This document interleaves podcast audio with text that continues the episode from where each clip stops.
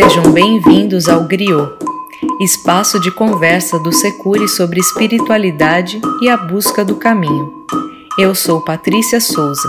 No episódio de hoje, leitura comentada do capítulo 1 de Piara Tupinambá, de Luiz Alexandre Júnior. Ipirunga, o início. Nossa meta não é mudar o mundo, mas mudar a forma de pensar sobre ele. Milton Santos. Este não é um livro, mas uma dívida, um karma que tardiamente estou quitando. Contudo, é também uma forma de gratidão ao caboclo Tupinambá por ter me dado a oportunidade de ser seu aprendiz e pensar numa realidade antes não percebida. Embora não tenha sido um aprendiz exemplar, o pouco que aprendi me faculta neste momento a falar aos filhos em seu nome, em especial aos membros e frequentadores do Secure, Centro de Estudos e Pesquisas Aplicadas e Terapias de Cura Espiritual, em São Paulo, e do Templo da Liberdade Tupinambá, em Paraty, Rio de Janeiro. Cabe inicialmente apresentá-lo. O Caboclo Tupinambá é a entidade sobrenatural ou encantada que se apresenta e incorpora na médium Cláudia Regina Alexandre desde a década de 1980 e é o orientador espiritual dessas duas casas fundadas no início do século XXI. A palavra caboclo, em português, se origina do tupi antigo, curiboca, curiboca, cariboca, que significa filho de pai indígena e mãe africana, que posteriormente, nos livros didáticos, passou a designar filha de mãe índia e pai branco, ou simplesmente a miscigenação do índio e do branco. Alguns tupinólogos defendem a origem advinda do termo Kaabok, que significa que vem da, que aquilo que vem da floresta ou nasce dela. Já o termo Tupinambá é originário da junção da palavra tupi, que significa o mítico que deu origem a todos os seres, ou o primeiro pai, Anã, família e Mibá, todos. O significado do seu nome traduz com precisão quem ele é e de onde veio. O caboclo Tupinambá representa a reunião ou, se preferir, a mistura, monã, de todas as etnias, credos e filosofias existentes na terra brasileira.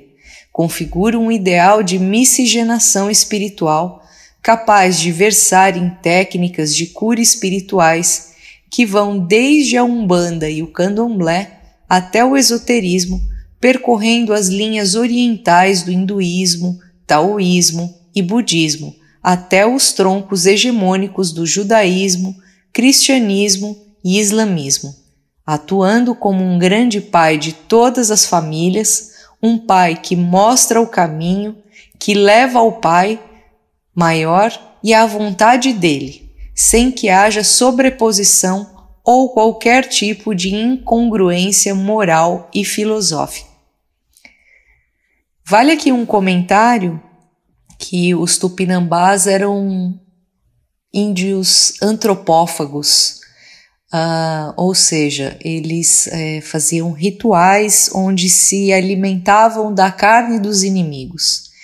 É, eles não se alimentavam dos inimigos porque por, por, por uma questão de, de saciar a fome mas era um ritual no sentido de absorver as qualidades dos inimigos. Então, quanto mais valentes eram os inimigos, mais valor eles tinham é, quando consumidos nesse ritual. É, metaforicamente, nos dias de hoje, a gente pode olhar que dentro do Templo da Liberdade Tupinambá, de uma certa maneira, é, essa antropofagia, claro que não literal, mas no sentido de valores ela continua. É por isso que é possível ter no mesmo lugar a Umbanda, o Candomblé e tantas outras formas de culto. Ah, os tupinambás, eles têm essa habilidade de absorver os valores dos outros mas sem perder a própria identidade. Então, de uma certa maneira, é isso que o Tupinambá nos ensina. Ele sabe aproveitar os valores dos vários conhecimentos tradicionais e colocar tudo isso junto. E mais uma observação importante é que nós somos resultado de muitas encarnações. A gente não lembra quem nós fomos, nós, mas nós viemos de tradições diferentes, de línguas, de culturas, de tempos diferentes. Então, o templo abriga também todas essas linguagens, todas essas culturas, todas essas misturas. Então, é por isso que lá é um local onde é, que está preparado para receber todas as pessoas, para tratar de todas as enfermidades, é, para é, é um lugar que dá condições de olhar individualmente é, cada caso. Voltando ao texto. Infelizmente, essa exaltação não traduz a realidade do nosso contexto. No Brasil, essa mistura ameríndia, africana e europeia que constrói a chamada alma mestiça do país, com raras exceções, sempre foi rebaixada. Um caboclo nem de longe é visto pela sociedade brasileira como um modelo intelectual ou cultural, tampouco como um ideal de vida espiritual. Nesse aspecto, até mesmo quando seu conhecimento terapêutico é reconhecido, o senso comum prefere, prefere chamá-lo de xamã e não de pajé. Então, embora né, o Tupinambá tenha todas essas características, é, pelo processo de colonização que nós sofremos, é, todo esse conhecimento, toda essa forma de ser é, foi soterrada. Então, é por isso que nós estamos aqui né, fazendo esse estudo e por isso que é tão difícil de compreender, porque a gente é ensinado ao contrário, a gente é ensinado que esses saberes não existem mais, que esses saberes eram primitivos. É, então, nós temos todo um trabalho de resgatar os, uh, o verdadeiro conhecimento desses povos. Né? Xamã é uma palavra que vem do universo russo, né? é uma espécie de feiticeiro né, é, que tem seus pontos de contato com o pajé, mas para nós aqui brasileiros deveria ser muito mais natural falar em pajé do que falar em xamã, mas a gente, né, pelo, pela nossa educação colonizada, a gente aprende primeiro as palavras estrangeiras, mas que são comuns principalmente no vocabulário europeu, e depois, se a gente tiver sorte, a gente começa a olhar para as nossas coisas. É importante notar que, embora esteja falando do caboclo como resultado de toda a miscigenação, este é visto tão somente como a parte indígena, uma subcategoria que, na maioria das vezes, é considerada atrasada, inimputável diante da lei, um estorvo para os interesses econômicos do grande capital inculto e preguiçoso. Toda essa adjetivação agrava-se mais ainda quando esse mesmo caboclo é associado à parte africana da sua Constituição. O Brasil é um país que hoje tem 519 anos, 388 deles vividos em sistema escravocrata que na história do Ocidente é um dos últimos a virar uma república e o último a abolir a escravidão. Uma terra em que, 12 mil anos antes de Cabral, em 1500, já haviam mais de 6 milhões de pessoas, divididas em aproximadamente 208 tribos: Tamoios, Tupiniquins, Tupinambás, Guaranis, Tapuias, Macrogês, Chavantes e outros. Suas sociedades embora não tivessem construções monumentais como as das civilizações europeias, tinham lei, trabalho coletivo, obras públicas, rede comercial e organização, Calcula-se que só na área em que os tupinambás habitavam existia uma população estimada em um milhão de pessoas. Em 1548, 3 mil deles já estavam escravizados e trabalhando nos engenhos, outros tantos em aldeias missionárias ou foragidos pelos cantões do Brasil, e o restante dizimado pelas guerras e epidemias. Tempos mais tarde, com a escassez da mão de obra indígena e a necessidade de expansão da cultura açucareira, e posteriormente com a da mineração e do café, chegam Angolas, Cabindas, Manjolos, Botolos, Minas, Jejes, Nagôs e outros, trazendo com eles a sua tecnologia em mineração, pastoreio e agricultura. Dados recentes atestam que em três séculos mais de 5 milhões de negros africanos foram trazidos ao Brasil e escravizados. Nesse aspecto, índios e negros foram aviltados com a mesma crueldade. Enquanto um vê sua terra ser tomada de assalto e passa a ser escravo onde antes era livre, o outro se vê escravizado em sua própria terra sendo depois dela expurgado para ser escravizado em terras desconhecidas. Mas se engana quem até hoje pensa que toda subjugação cometida tenha sido passiva e dócil por parte dos índios e negros. Essa história foi marcada por lutas, insurreições, guerras, fugas e a criação de áreas de resistência, como por exemplo os quilombos e canudos. Somos uma sociedade que saiu recentemente do sistema de escravidão. A abolição foi decretada somente em 1888, ou seja, há 131 anos, e com todas as tentativas de ocultar os fatos históricos desse período ou simplesmente mascará-los. Sentimos ainda seus reflexos nos aspectos socioeconômicos, político e jurídico, permeados por desigualdades, patrimonialismos, preconceitos e tentativas nem sempre veladas de desvalorização do legado indígena e africano, a chamada política de embranquecimento ou europeização da sociedade. Elevadores de serviço, os minúsculos quartos de empregada, diaristas, morros, favelas e a desordem do transporte público escancararam no cotidiano da vida urbana brasileira essa tradição, que é o resultado do legado deixado pelo sistema de escravidão. O que dizer então das questões ditas espirituais e religiosas? Como essas como essa realidade social influencia em nossa forma de pensar sobre a espiritualidade?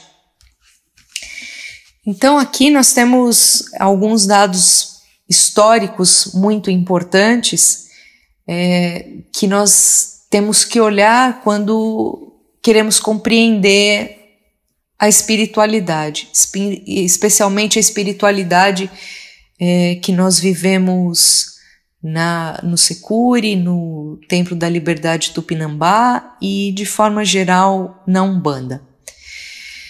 Uh, esse processo de, né, de escravização, de tráfico escravista, é, trouxe uh, espíritos é, que foram aprisionados é, e que retornam para a gente uh, na Umbanda.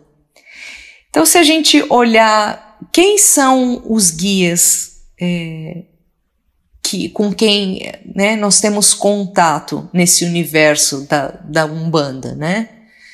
Esses guias são exatamente esses os espíritos dessas desses povos que foram é, oprimidos, que foram é, tirados de, sua, de suas tradições é, com tanta violência. Esses espíritos ascenderam a essa condição e agora voltam para nos ensinar e principalmente é, para resgatar, para que nós consigamos resgatar esse conhecimento. É, quando a gente olha para o conhecimento né, é, comum, cotidiano, que a gente aprende na escola, né, é sempre uma visão é, europeia, branca, masculina, que domina, né? É sempre é, uma visão que tem a ver com a escrita, que tem a ver com a ciência, que é uma forma de conhecimento. Mas quando a gente olha para esses povos, tem outros conhecimentos que a gente já nem sabe mais, que foram perdidos nesses processos.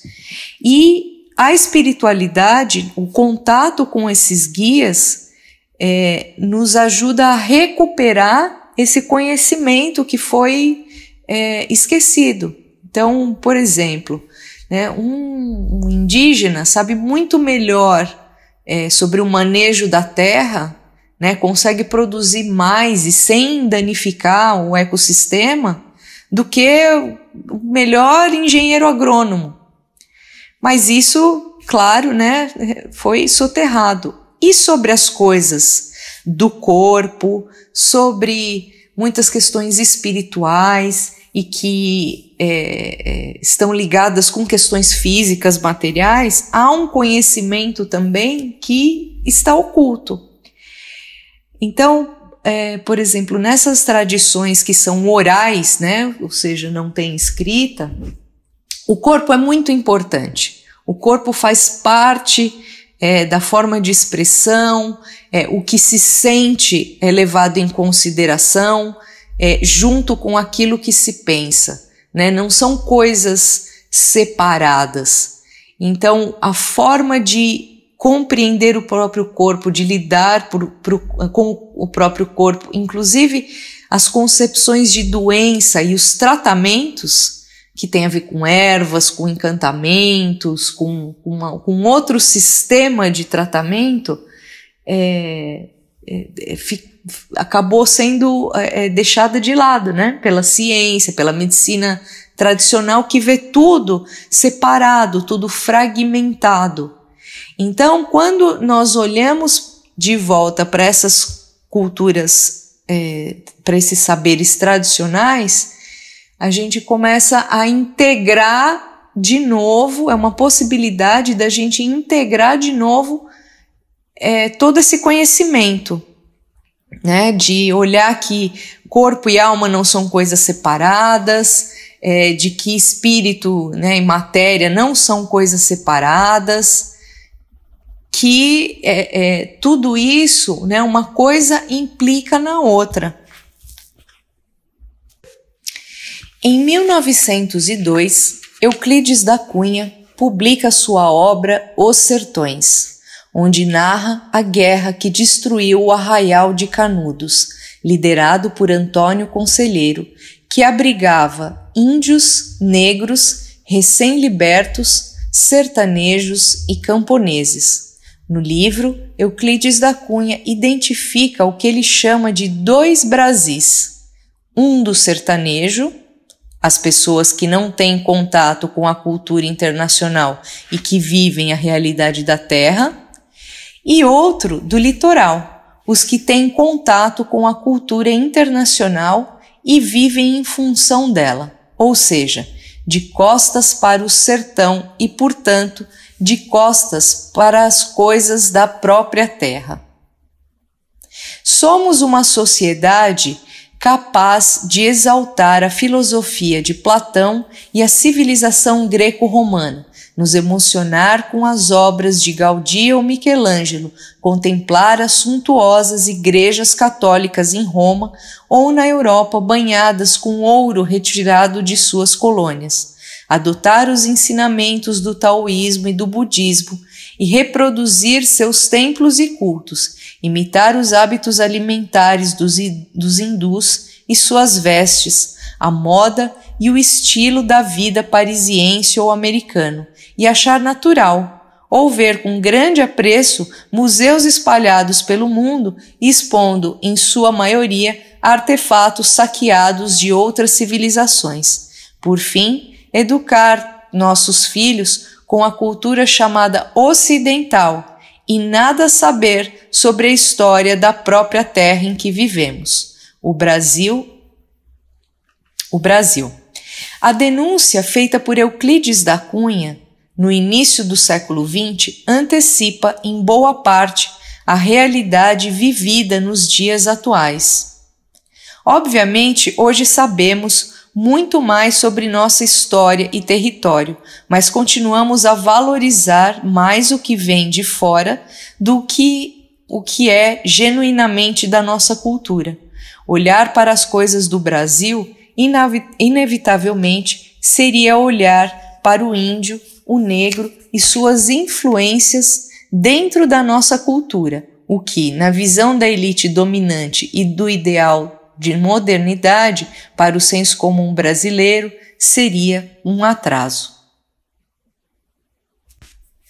É por isso que nós temos tanta dificuldade uh, quando vamos é, para Umbanda ou para o Candomblé ou para algum tipo de espiritualidade dessas, porque nós fomos formatados à maneira cristã, ou seja, nós achamos que a religião é sempre uma coisa né, que tem um livro com aquela doutrina moral que você tem que é, seguir daquela maneira, é, que é um processo interno, uh, que não tem muito a ver com o corpo, mas que é uma transcendência, que é uma questão de, de renúncia de muitas coisas né, de ser resignado, né? Se a gente pensar naquele estereótipo cristão, né, da é, como é, é a pessoa que é boazinha,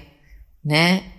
Aí quando a gente vai para um tipo de religião ou de espiritualidade aonde tem menos discurso, ou seja, né, a gente não que não trabalha tanto com as ideias, né, com esses valores já pré-determinados, e utiliza mais o corpo, né? Ou seja, que tem dança, que tem incorporação, que tem música, a gente fica um pouco perdido. A gente fica sem, né, meio sem chão, né? Precisando de uma explicação. Por que que dança? Por que que faz isso? Por que que é assim?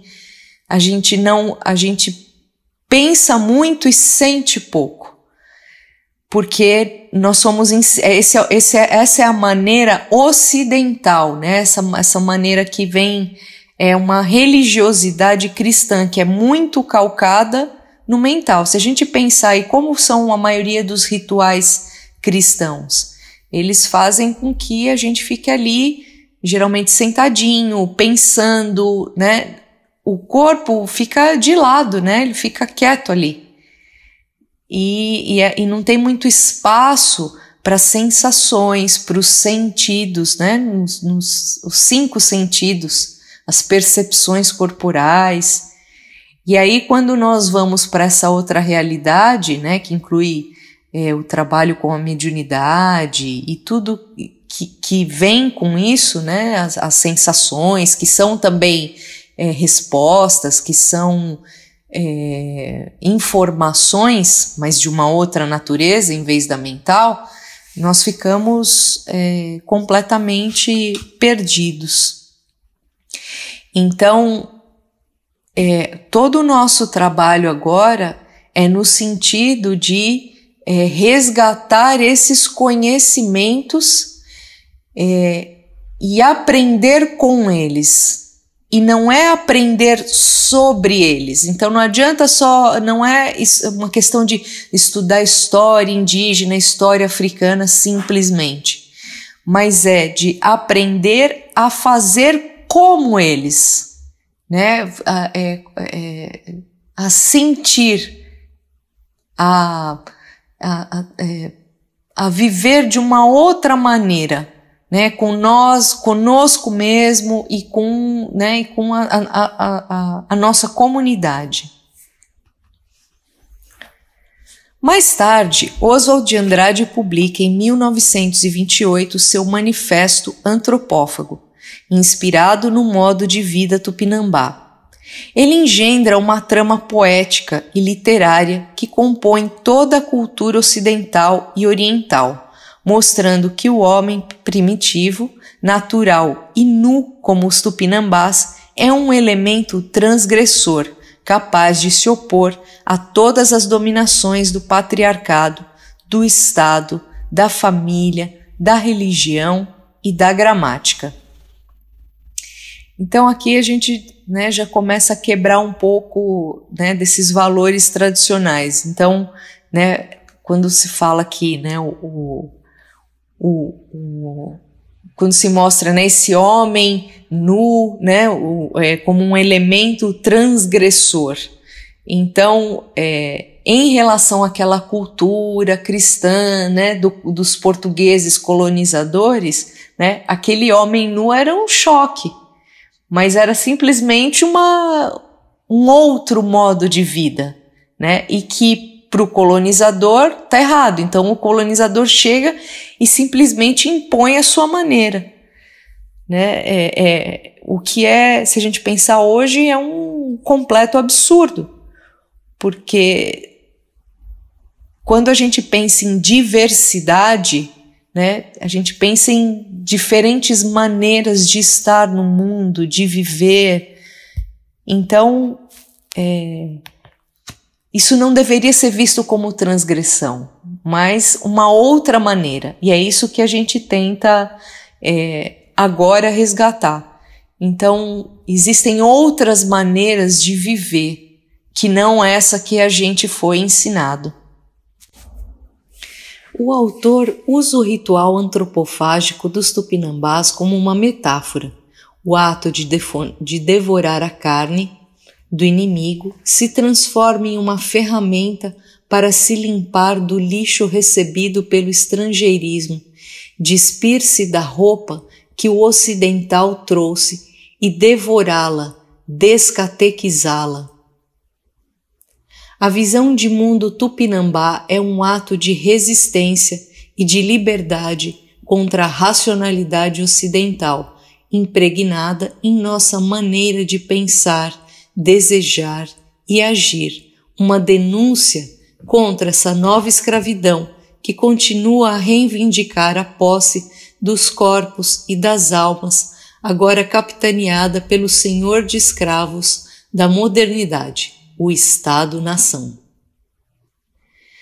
Então, é, quando né, o Oswald de Andrade, né, que é esse, esse escritor tão emblemático da nossa literatura brasileira, né? Ele escreve esse manifesto antropófago, né? Então é uma ele usa exatamente essa característica dos tupinambás, né, de antropofagia, ou seja, de comer o outro, é, num sentido metafórico, né, como alguém que absorve os valores do outro, né, engole o inimigo e não se deixa dominar, não se transforma no inimigo. Né? E se a gente fizer um comparativo com a palestra do cacique Babal, né, que não provavelmente não leu o, né, o Tupinambá e nem pratica antropofagia nos dias de hoje, é, ele, mas ele vai falar de, da questão dos inimigos, de manter os inimigos próximos, de conhecer os inimigos, então, o tupinambá tem essa característica de resistir através da incorporação dos inimigos, através da absorção é, do inimigo, mas sem perder a própria essência. Né? Então, ele, ele, o tupinambá é tão forte, ele é tão único na sua no seu modo de existir que, mesmo incorporando o valor do outro, ele não se modifica, né? E essa é, a, é a, o ponto de resistência dele. Então, ele não foge do inimigo, ele não se afasta do inimigo, ele olha de perto o inimigo, entende o inimigo e pega aquilo é, que interessa, né, do inimigo para ele e se torna ainda mais forte, né? Então, é, o Oswald de Andrade vai brincar com essa com a questão né, do, dos tupinambás de, né, de, de, ficar nu, então ele vai, ele, ele propõe, né, assim, ele fala assim que nós deveríamos ficar nus, mas isso não é literal, né, é, é no sentido de a gente tem que, nós temos que nos despir desses valores é, europeus, né, porque a gente vive uma outra realidade. Então, conforme foi sendo colocado no texto, a gente fica olhando né, para as coisas né, americanas, para as coisas europeias e acha aquilo legal e a gente imita, ou seja, a gente está vestindo a roupa em vez da gente ficar nu, né, sendo quem nós realmente somos. A gente se veste é, culturalmente. Então, é, ele, ao mesmo tempo, né, ele fala de, de descatequizar, né, ou seja, a gente tirar esses valores cristãos que foram impostos. E, e talvez a, a parte da, da religião seja a mais difícil de lidar, porque a religião sempre tem essa aura de, de a verdade suprema, de né, a questão do pecado. Então, se eu não acreditar nisso, se eu não fizer isso, ah, eu vou ser castigado, eu não vou ser salvo. Isso é tão é, profundo na nossa educação que para ir para uma outra religião é, é, muito difícil. E aí, às, às vezes, a gente vai para uma outra religião pela metade. É, parece que a gente se torna é, católico da Umbanda e católico do Candomblé, porque a gente vai, frequenta o ritual, mas a gente não consegue é, é, incorporar aquela nova maneira de ser. A gente vai para o catolicismo, para a Umbanda ou para outras religiões que têm a ver com esses saberes tradicionais, é, mas com uma cabeça é, católica, principalmente. Então, é, essa talvez seja a parte mais difícil de todas de enxergar, porque é um, é um valor que é colocado na gente desde criança, que vem dos nossos pais, e dos nossos pais veio dos nossos avós. É, então, talvez essa seja a parte mais difícil de mudar, até porque não é um processo é, mental é um processo da gente aprender a lidar com o corpo de maneira diferente, a lidar com as nossas percepções. É, e, e, a gente ficou, a gente foi muito educado né, nessa maneira que, né, que ele diz é, racional, né? É, e aí é um, é um racional aqui num mau sentido, né? No sentido de que a gente só fica é, no mental, no raciocínio lógico e a vida é muito mais do que isso. O raciocínio lógico é uma parte de nós, mas não é, é o nosso todo. A gente esquece do nosso corpo, das nossas sensações, a gente geralmente reprime essas coisas em vez de utilizar isso como fonte de informação. A gente confia só na nossa cabeça.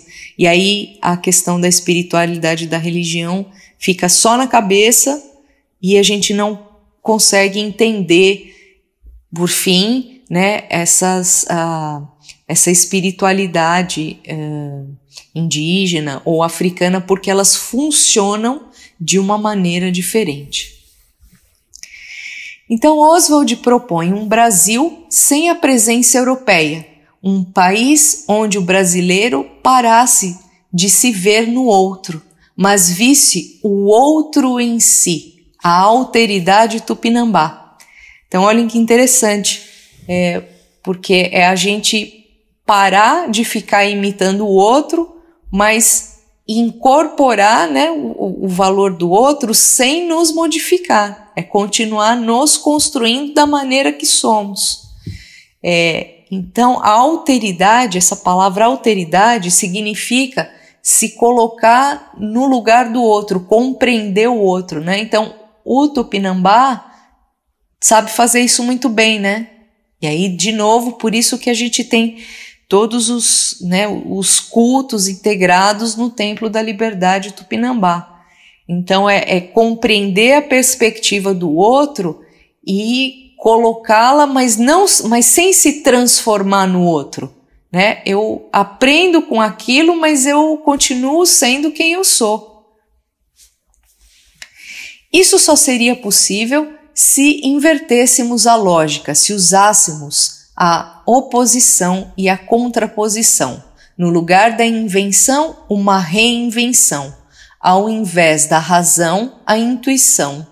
Em vez da escola, o lúdico, a brincadeira e a arte.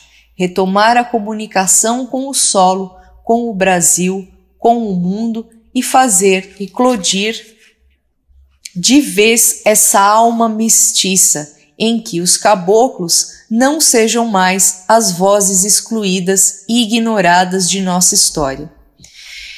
É, se a gente olhar para a nossa cultura aqui, é, a gente ainda vê que traços desses, né, dessa, desses povos é, originários é, permanecem. Então, quando a gente vê a dança, como o brasileiro dança, sabe dançar, o samba, o carnaval é, e, e, as nossas festas, isso ainda está no nosso sangue.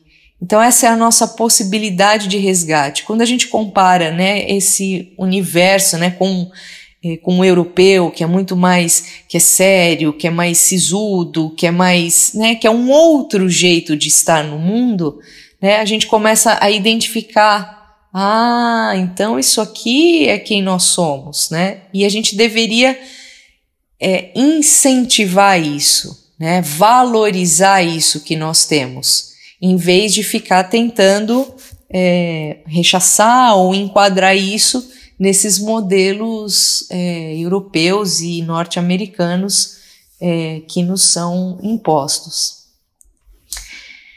Retomar a comunicação com o solo, com o Brasil, com o mundo e fazer eclodir de vez essa alma mestiça em que os caboclos não sejam mais as vozes excluídas e ignoradas da história. Então, repetindo essa frase porque esse é o ponto central desse capítulo. Né? Então, é, é, trazer isso é, de não só é, para nossa consciência, né, de maneira histórica, mas no nosso viver. Então é trazer esse, é, resgatar isso dentro de nós. E aí por isso que é, é, toda a história, a política tem a ver com a espiritualidade, porque a gente precisa trazer isso de volta. Como dizia o próprio Oswald, que aqui seja um lugar de todas as religiões e nenhuma igreja. Isso é bonito, porque é, é a construção que a gente vê no templo. Todas as religiões, mas nenhuma igreja no sentido daquela igreja tradicional, católica, castradora, que faz a gente se sentir mal, que faz a gente se sentir é, culpado, que faz a gente virar é, cordeirinho, né? Nas palavras de Foucault, os corpos dóceis, né? Aquele que não protesta, que não participa, que não luta, que aceita tudo porque é a vontade de Deus. E que a maneira de ver e viver aqui seja desta terra, nesta terra, para esta terra, e já é tempo. É na esteira desse anarquismo literário oswaldiano e do diagnóstico social preciso de Euclides da Cunha sobre o Brasil que trago o método Tupinambá. Em tupi, piara Tupinambá significa aquele que busca e traz o caminho.